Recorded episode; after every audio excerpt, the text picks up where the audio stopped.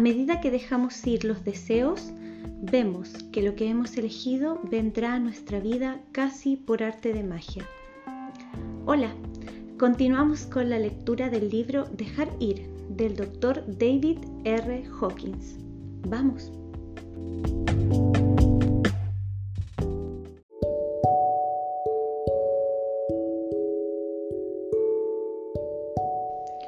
Capítulo 6. El deseo. Esta emoción puede abarcar desde un leve deseo hasta la obsesión, el anhelo por algo o alguien. También se expresa en la codicia, el hambre, la envidia, los celos, el apego, el acaparamiento, la crueldad, la fijación, el frenesí, la exageración, la ambición continua, el egoísmo, la lujuria, la posesividad, el control, el glamour, la insaciabilidad y el materialismo. Nunca estoy satisfecho, nunca es suficiente, debo tener. La característica subyacente a esta emoción es la impulsividad. Cuando estamos a merced del deseo, no somos libres, nos controla, nos dirige, nos esclaviza y nos lleva de la oreja. Una vez más, el punto esencial para saber si hay libertad es determinar si hemos elegido conscientemente cumplir un deseo o si se trata de programas y sistemas de creencias que nos dirigen de forma inconsciente. El deseo como obstáculo. No se suele comprender bien la función de querer y desear. La ilusión principal se revela en la afirmación, la única manera de conseguir lo que quiero es deseándolo. Si suelto mi deseo, no lo conseguiré. En realidad, lo cierto es lo contrario. El deseo, especialmente el deseo intenso, es decir, el anhelo, con frecuencia nos impide conseguir lo que queremos. ¿Por qué es así? Si algo llega a nuestra vida, es porque lo hemos elegido, es el resultado de nuestra intención o de habernos decidido por ello. Ha llegado a nuestra vida a pesar del deseo. Desearlo fue un obstáculo para su realización o adquisición. Esto se debe a que desear significa literalmente yo no tengo. En otras palabras, si decimos que deseamos algo, estamos diciendo que no es nuestro y así ponemos una distancia psíquica entre nosotros y lo que queremos. Esta distancia se convierte en un obstáculo que consume energía. Lo imposible se vuelve posible en cuanto nos rendimos totalmente. Esto se debe a que el ansia bloquea la recepción y produce el miedo a no conseguirlo. En esencia, la energía del deseo es la negación de que lo que queremos es nuestro con solo pedirlo.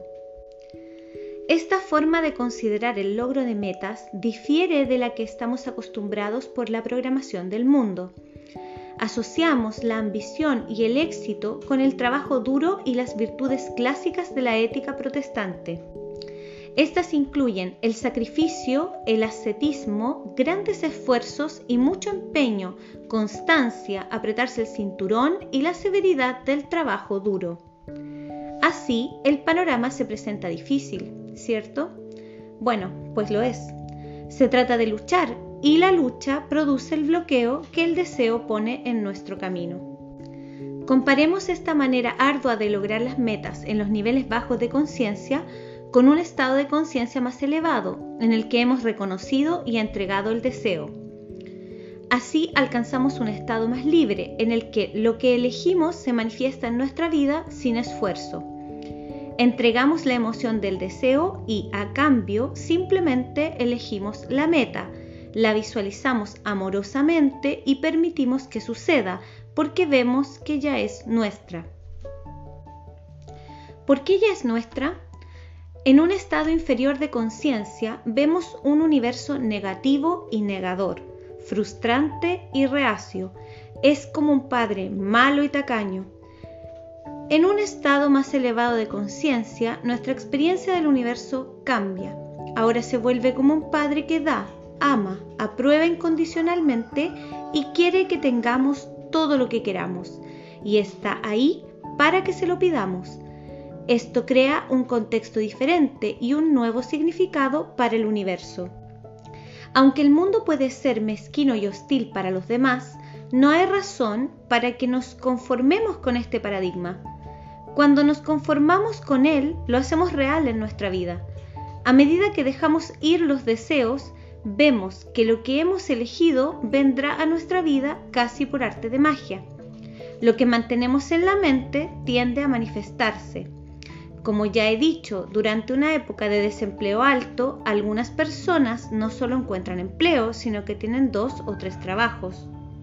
La primera vez que vi el mundo de esta nueva manera me resultó sorprendente. Tenía la esperanza de que fuera cierto, pero el escepticismo me decía, esto no es posible en la práctica. Mi educación estricta, basada en la ética protestante, lo hacía difícil de creer. Sin embargo, tuve la voluntad de mantener la mente lo suficientemente abierta como para darle una oportunidad. Esta fue mi experiencia inicial de dejar ir el deseo.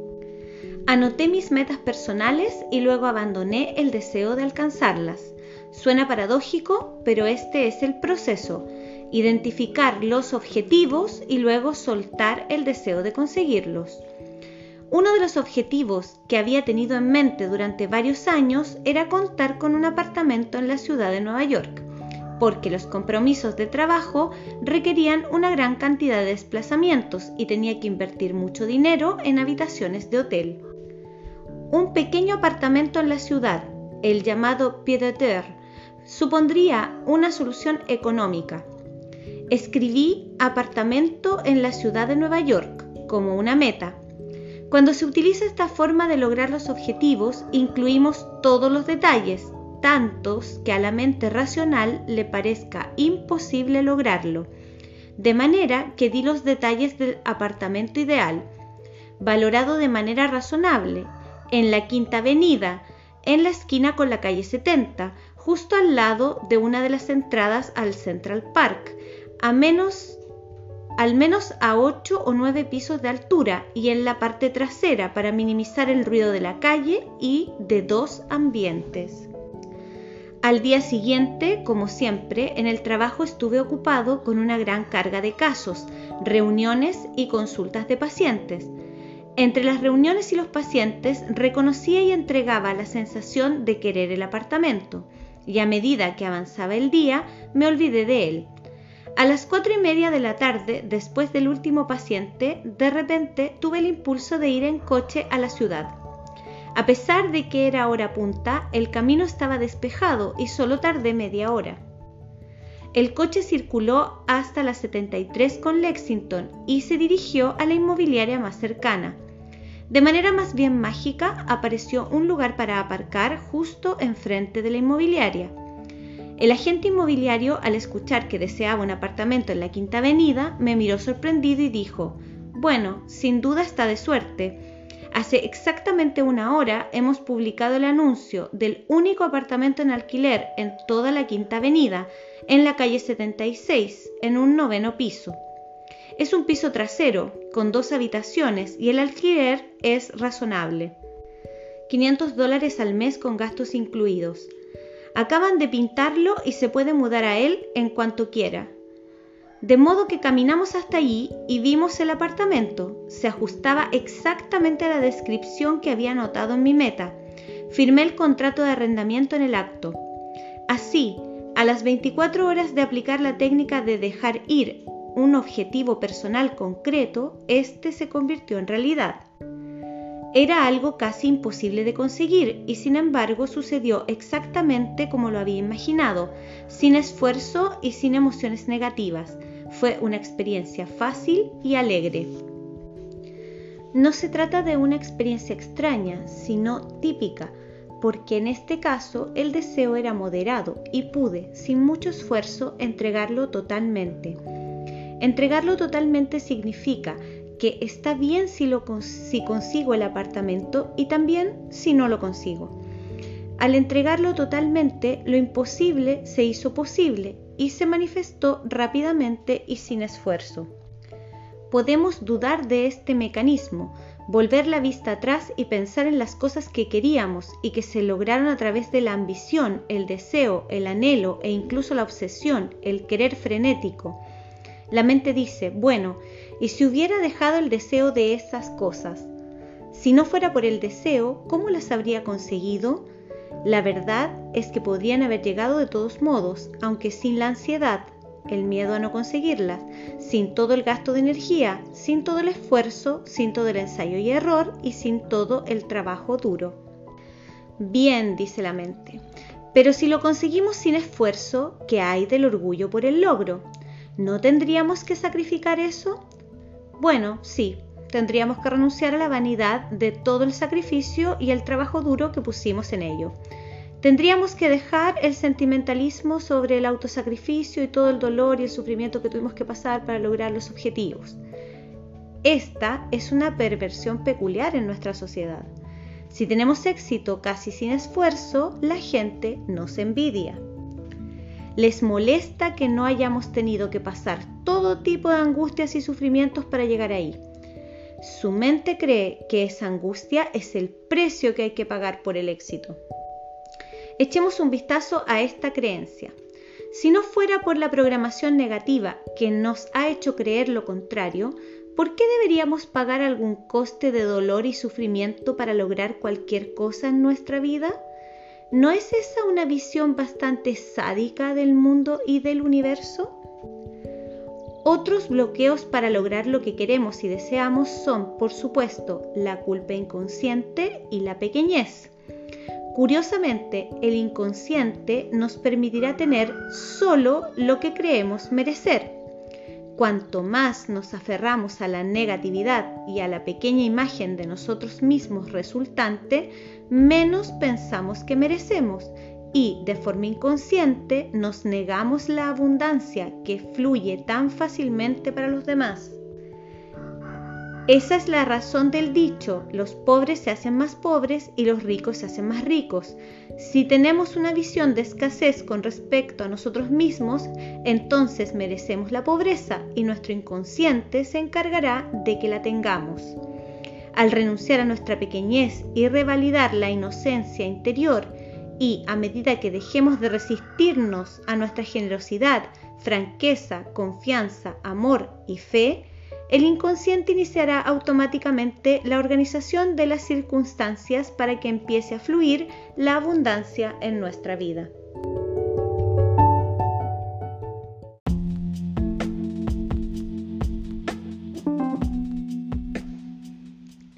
Estás escuchando Dejar ir del Dr. David R. Hawkins en la voz de Loreto B.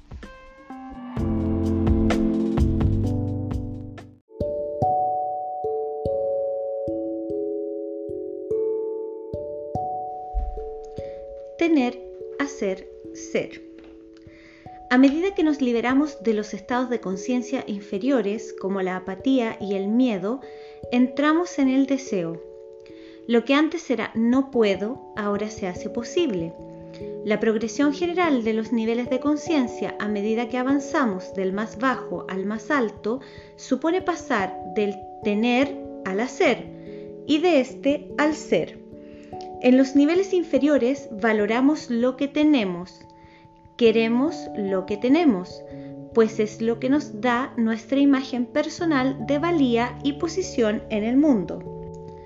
Una vez que nos hemos demostrado a nosotros mismos que podemos tener, que nuestras necesidades básicas pueden ser cubiertas, que tenemos el poder para cubrir las propias necesidades y las de las otras personas que dependen de nosotros, la mente comienza a interesarse más en lo que hacemos.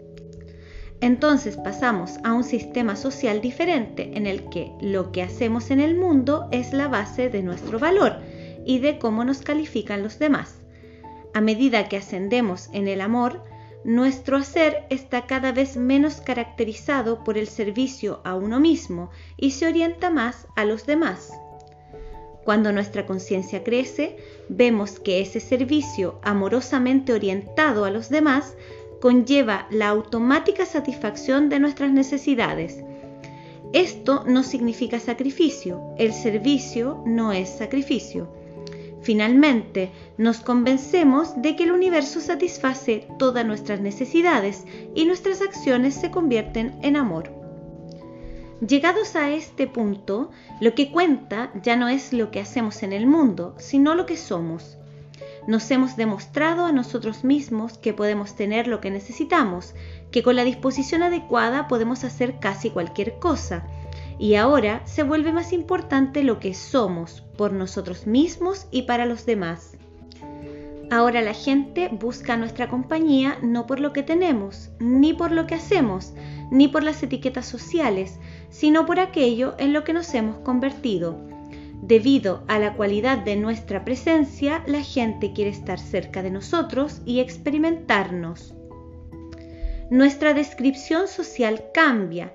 Ya no somos los que tienen un apartamento de moda o un gran coche o una colección de baratijas, ni se nos etiqueta como presidentes de esta o aquella corporación o como miembros de la junta directiva de alguna organización. Ahora se nos describe como personas espléndidas a quienes merece la pena conocer. Nos describen como personas carismáticas. Este nivel del ser es típico de los grupos de autoayuda. En ellos nadie está interesado en lo que los demás hacen en el mundo, ni en lo que tienen.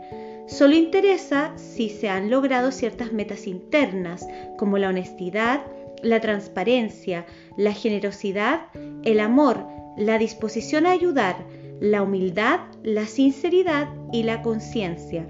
Están interesados en la cualidad del ser. El glamour. El glamour es un tema muy útil de entender. Una vez entendido, resulta mucho más fácil soltar los deseos. En su libro Espejismo, Glamour, un problema mundial, 1950, Alice Valley lo presenta con maestría.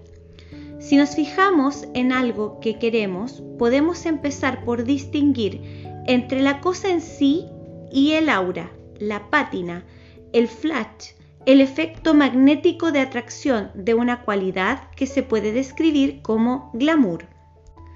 Esta disparidad entre lo que la cosa es en sí misma y el glamour que nos une a ella es lo que lleva a la desilusión. Muy a menudo perseguimos algún objetivo y luego, cuando lo logramos, nos sentimos decepcionados. Esto se debe a que la cosa en sí no coincide con nuestras representaciones de ella. Glamour significa que le hemos añadido sentimentalismo o la hemos sacado de proporción. Hemos proyectado sobre ese objeto una cualidad mágica que nos lleva a pensar que cuando lo adquiramos alcanzaremos un estado más elevado de felicidad y satisfacción. Esto sucede muy a menudo con las metas vocacionales, un hombre trabaja año tras año luchando por convertirse en el presidente de la compañía o ser importante y destacar de alguna otra forma. Cuando lo logra, espera experimentar toda la satisfacción y el glamour asociados a este nivel de éxito. La deferencia de los empleados, los coches llamativos, el despacho imponente, las etiquetas, los títulos y los lugares exclusivos – pero lo que encuentra es que todas esas cosas son superficiales. Son compensaciones muy insuficientes por la pérdida de energía y el tremendo desgaste diario que requiere el puesto. Aunque imagina que va a recibir admiración, lo que a menudo encuentra la persona que está en el poder es la crueldad, la competitividad, la envidia, la adulación interminable y las manipulaciones fraudulentas e incluso los ataques paranoicos de los competidores. Descubre que su energía está tan agotada que no le queda nada para su vida personal y sus relaciones se deterioran.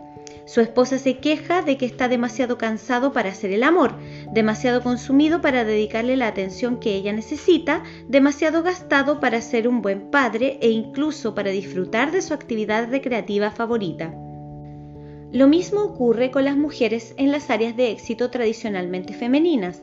Una mujer piensa, por ejemplo, que si consigue el vestido de cierto diseñador para una fiesta, atraerá la atención, la adulación y la admiración, y que ganará cierto estatus social. Con mucho sacrificio, gasta gran cantidad de dinero y esfuerzo en el vestido, y va de aquí para allá haciendo pruebas. Pero, ¿Qué sucede? Que en la fiesta se producen algunos comentarios pasajeros sobre su vestido y eso es todo. Nadie baila con ella más de lo habitual, no sobresale más que antes de la fiesta y no recibe ninguna auténtica atención adicional. Por otra parte, recibe algunas miradas hostiles de envidia de las otras mujeres, que reconocen lo que pagó por el vestido. Durante la noche, ella tiene la conversación habitual con su acompañante y se van a casa sin apenas dirigirse la palabra, como siempre. A medida que las mujeres consiguen el éxito en los ámbitos políticos y empresariales, se enfrentan a la decepción que acompaña el anhelado y glamoroso rol de ser un líder público. Lo que se presuponía que iba a aumentar el prestigio y la estima, atrae la crítica, la envidia y la hostilidad de otras mujeres.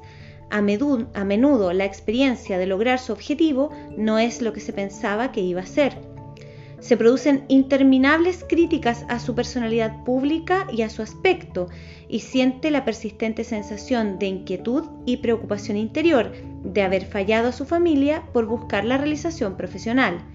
A veces ganar no es tan liberador como el glamour que quiere hacernos creer. El sentimentalismo y la emotividad también llevan a idealizar las metas emocionales, se proyecta cierta excitación sobre acontecimientos emotivos, por ejemplo, una reunión, una primera cita o ser elegido presidente de la clase. El objetivo es que parezcan más importantes de lo que realmente son. Después de que el acontecimiento pasa, la vida sigue igual y llega la decepción. El revestimiento de glamour es descaradamente obvio en la publicidad. Aquí lo vemos en toda su dimensión al vaquero se lo reviste del glamour de la masculinidad y a la bailarina de ballet del glamour de la femineidad. Los hombres se sienten atraídos por la personalidad, no por las marcas. Así, el vaquero representa el glamour de lo masculino, que es rudo, fresco, amable y está al mando. El consumidor proyecta los rasgos de personalidad que desea sobre el producto. El glamour lleva a vivir en un nivel de fantasía. Por tanto, cuando soltamos un deseo, tenemos que diseccionar lo que hay de exageración, fantasía y romanticismo. Una vez que hemos renunciado al glamour, es relativamente fácil entregar el deseo. Si abandonamos el romanticismo del vaquero, por ejemplo, el cigarrillo o la hamburguesa de queso que tenía entre las manos en el anuncio pierde su atractivo. De hecho, para nuestra sorpresa, descubrimos que el deseo se había adjuntado a la fantasía glamurosa. Desde el principio no hubo realidad en él. Esto significa que el mundo constantemente nos vende deshonestidad. Sirve a nuestro deseo de ese aspecto romántico, idealizado. Nos prometen hacernos más importantes de lo que realmente somos el glamour llevado a este nivel de deshonestidad es una falsificación. La mente protesta. ¿Tengo que renunciar a toda esa emoción del glamour? ¿Tengo que dejar ir mis imágenes de gratificación emocional y excitación? La respuesta es no, no tenemos que renunciar a ello en absoluto y podremos alcanzar nuestras metas sin esfuerzo y más fácilmente una vez que seamos conscientes de lo que estamos eligiendo.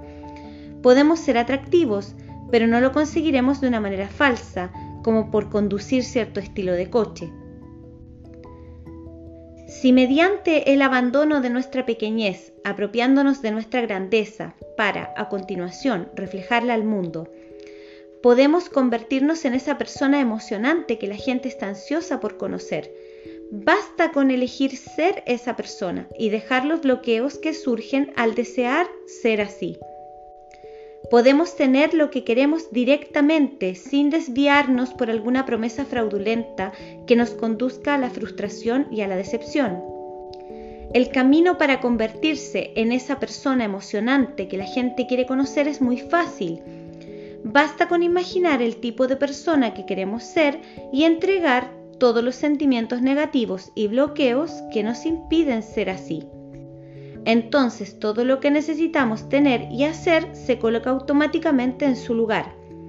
Esto se debe a que el nivel del ser tiene más poder y energía que los del tener y el hacer. Cuando le damos prioridad, integra y organiza nuestras actividades. Este mecanismo se evidencia en la experiencia común. Lo que mantenemos en la mente tiende a manifestarse.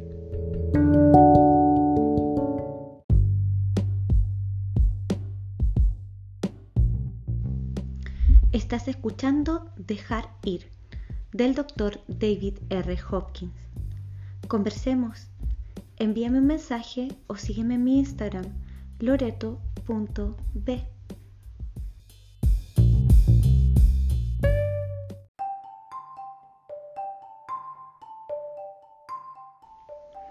El poder de la decisión interna. No se trata de posiciones filosóficas, sino de procesos prácticos comprobables.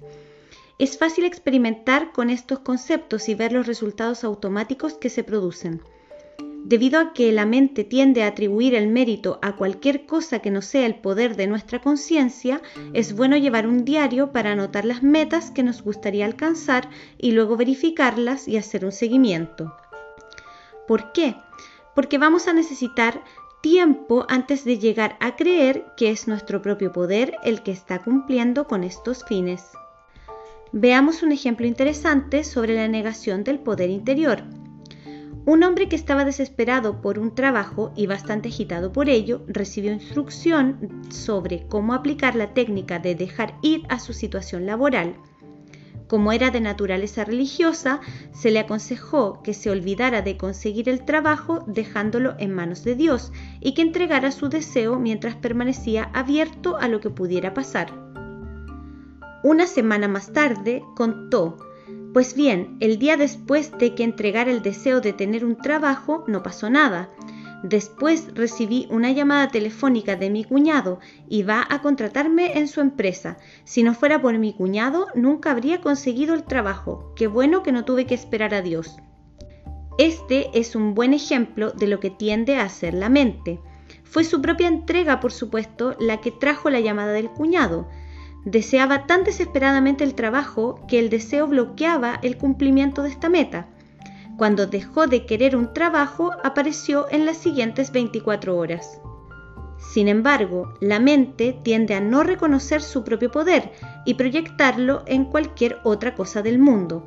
Por eso las personas, por su propia valoración, piensan que son impotentes. Tienen el poder, pero no han hecho más que proyectarlo en fuerzas externas. Todos somos seres poderosos que nos hemos vuelto inconscientes de nuestro poder. Lo hemos negado y proyectado en los demás debido a la culpa y a nuestra sensación de pequeñez. La mayor parte de lo que pasa en nuestra vida es el resultado de alguna decisión que hemos tomado en el pasado, consciente o inconscientemente.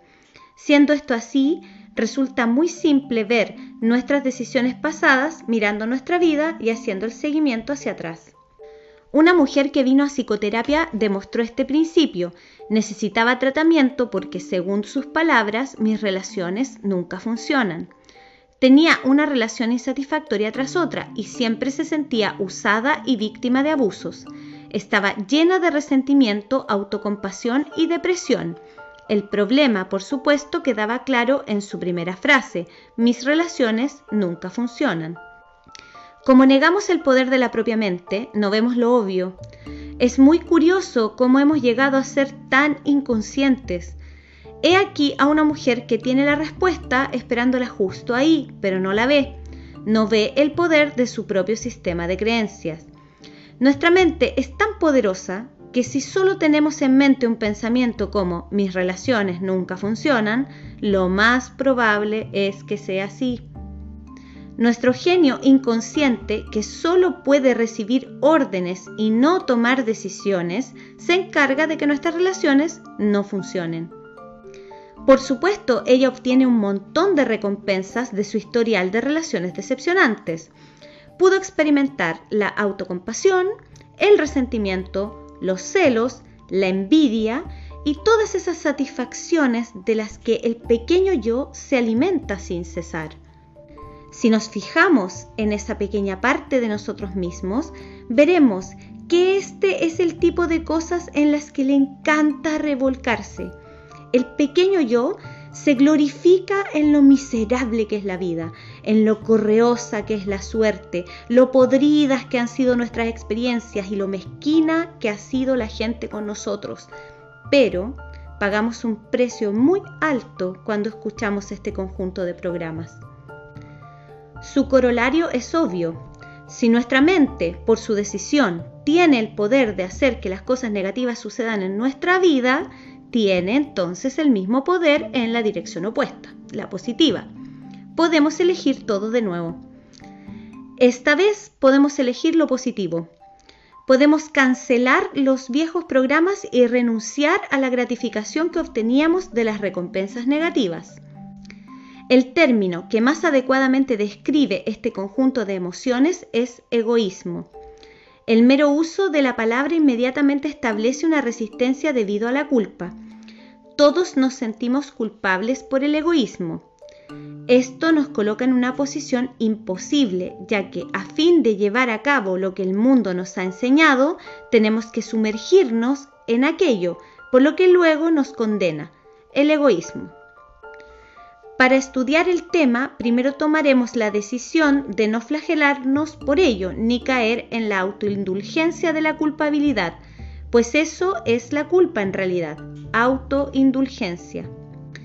Echemos un vistazo a la palabra egoísmo como mera descripción de las motivaciones colectivas y de los modos de operar del pequeño yo, que es un aspecto genético de la mente por el que nos dejamos programar debido a nuestra ingenuidad y que ahora queremos desprogramar, como cuando activamos el comando desinstalar de un ordenador. La razón para soltar el egoísmo no es la culpa, no es que sea un pecado, no es que esté mal. Todas esas motivaciones provienen de la conciencia inferior y de la autocrítica. La razón para dejarlo es simplemente porque es poco práctico, no funciona. Es demasiado costoso consume demasiada energía, retrasa el cumplimiento de los objetivos. Por su propia naturaleza, el pequeño yo es quien crea la culpa y quien la perpetúa. Esto significa que a partir de la culpa nos esforzamos por lograr el éxito. Luego, cuando lo alcanzamos, nos sentimos culpables por tenerlo. No hay ganador en el juego de la culpabilidad. La única solución es renunciar a él, dejarlo. A nuestra mente le gustaría hacernos creer que la culpa en realidad es una alabanza y a los traficantes de culpas del mundo les encanta convertirla en un ídolo. ¿Qué es más importante, sentirnos culpables o cambiar a mejor? Si alguien nos debe dinero, ¿preferiríamos que se sintiera culpable por ello o que nos pagara? Si tenemos la intención de sentirnos culpables, por lo menos deberíamos elegirlo en lugar de ser inconscientemente dirigidos. Cuando pasamos de ser yoístas con minúscula a ser yoístas con mayúscula, dejamos nuestro pequeño yo para abrazar nuestro yo superior. Pasamos de la debilidad al poder y del autoodio y la pequeñez al amor y la armonía. Pasamos de la lucha a la facilidad y de la frustración a la realización. Entonces, en lugar de motivarnos por el egoísmo y el deseo, con mucho menor esfuerzo podemos visualizar lo que queremos para atraerlo a nuestra vida. Lo hacemos declarando nuestra intención mediante la aceptación, la decisión y la elección consciente.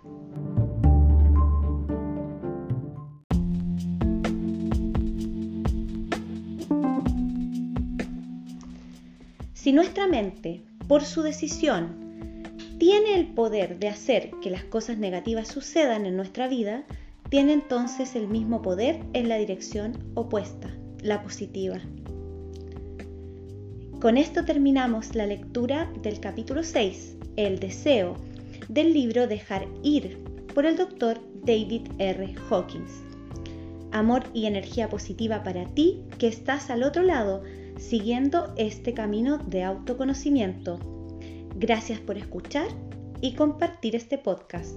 Te acompaña en la voz Loreto B.